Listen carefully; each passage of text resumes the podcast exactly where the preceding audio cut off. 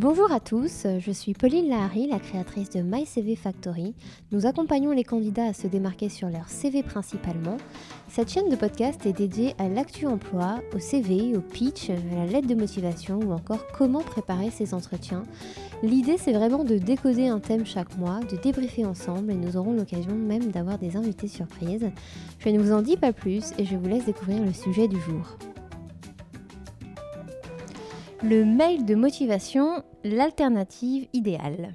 Donc, euh, pourquoi et quels objectifs d'un mail de motivation euh, Aujourd'hui, c'est clair que la plupart des candidatures sont envoyées par email, donc la lettre de motivation un peu classique telle qu'on l'a connue euh, n'est plus forcément exigée. donc l'idée, évidemment, sans indication contraire, l'email, c'est devenu un peu la règle. Donc même si vous joignez une lettre de motivation, votre email doit donner envie. Donc c'est vraiment de ça qu'on va parler. Le mail de motivation, finalement, il doit être percutant, pertinent, et puis présenter votre candidature en quelques lignes, euh, donner envie, susciter l'intérêt, et évidemment susciter la réponse euh, du recruteur. Donc pourquoi euh, soigner son mail de motivation Il faut se distinguer des autres candidats. On va dire que les erreurs aussi ternissent votre image en tant que candidat, donc soyez vraiment droit au but pour essayer de déclencher une réponse d'un recruteur. Alors, quelques règles à suivre. Euh, évidemment, euh, concision et clarté. Hein, l'email est plus synthétique que la lettre, hein, donc soyez bref et droit au but. Une dizaine de lignes euh, suffisent et pas de présentation trop longue, bien sûr. Les recruteurs sont déjà submergés de candidatures, donc ménagez-les, pensez à eux et essayez vraiment d'être le plus concis possible.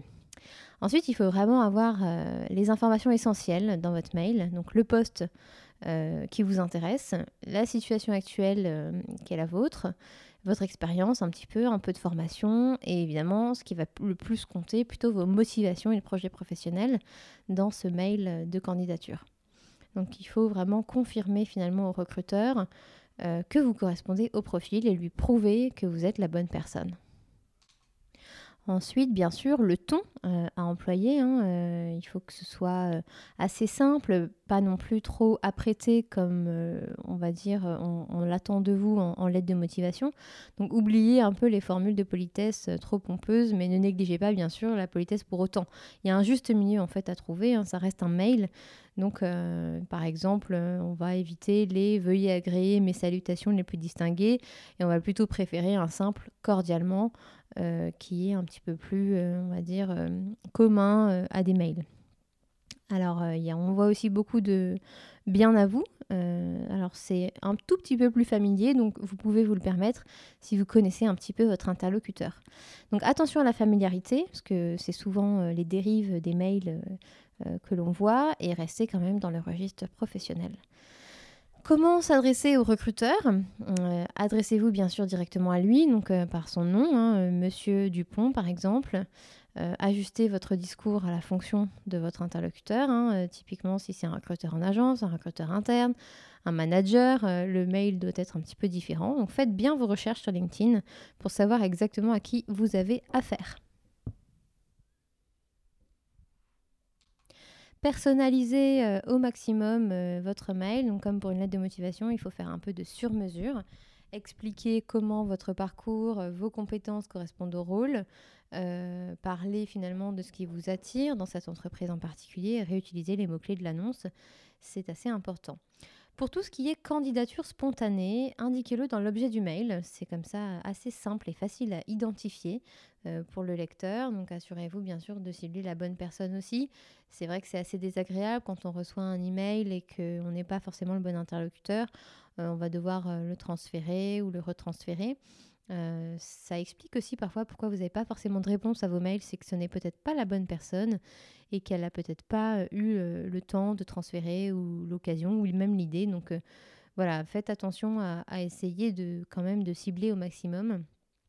Sur les coordonnées, choisissez bien l'adresse euh, depuis laquelle vous envoyez l'email. Euh, évitez, comme on l'a déjà dit dans d'autres épisodes euh, du podcast, les mails en Hotmail ou Wanadu, CGTEL, que sais-je encore. Le Gmail, c'est vraiment le mieux.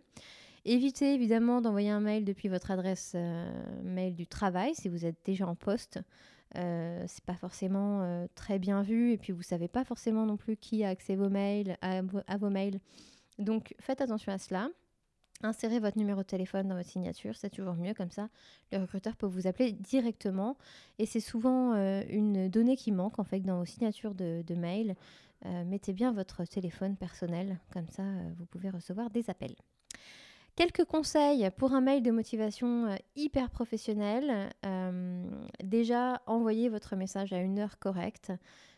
c'est sûr que si votre mail arrive à 23h, ça fait pas très professionnel, faut dire ce qui est. Euh, si vous travaillez trop tard et que euh, voilà, vous n'avez pas l'occasion de vous remettre sur l'ordinateur le, soir en rentrant, euh, programmez l'envoi de vos mails sur Gmail, c'est possible avec Boomerang. Installez-le sur Gmail et comme ça vous pouvez programmer vos, mails sans aucun problème.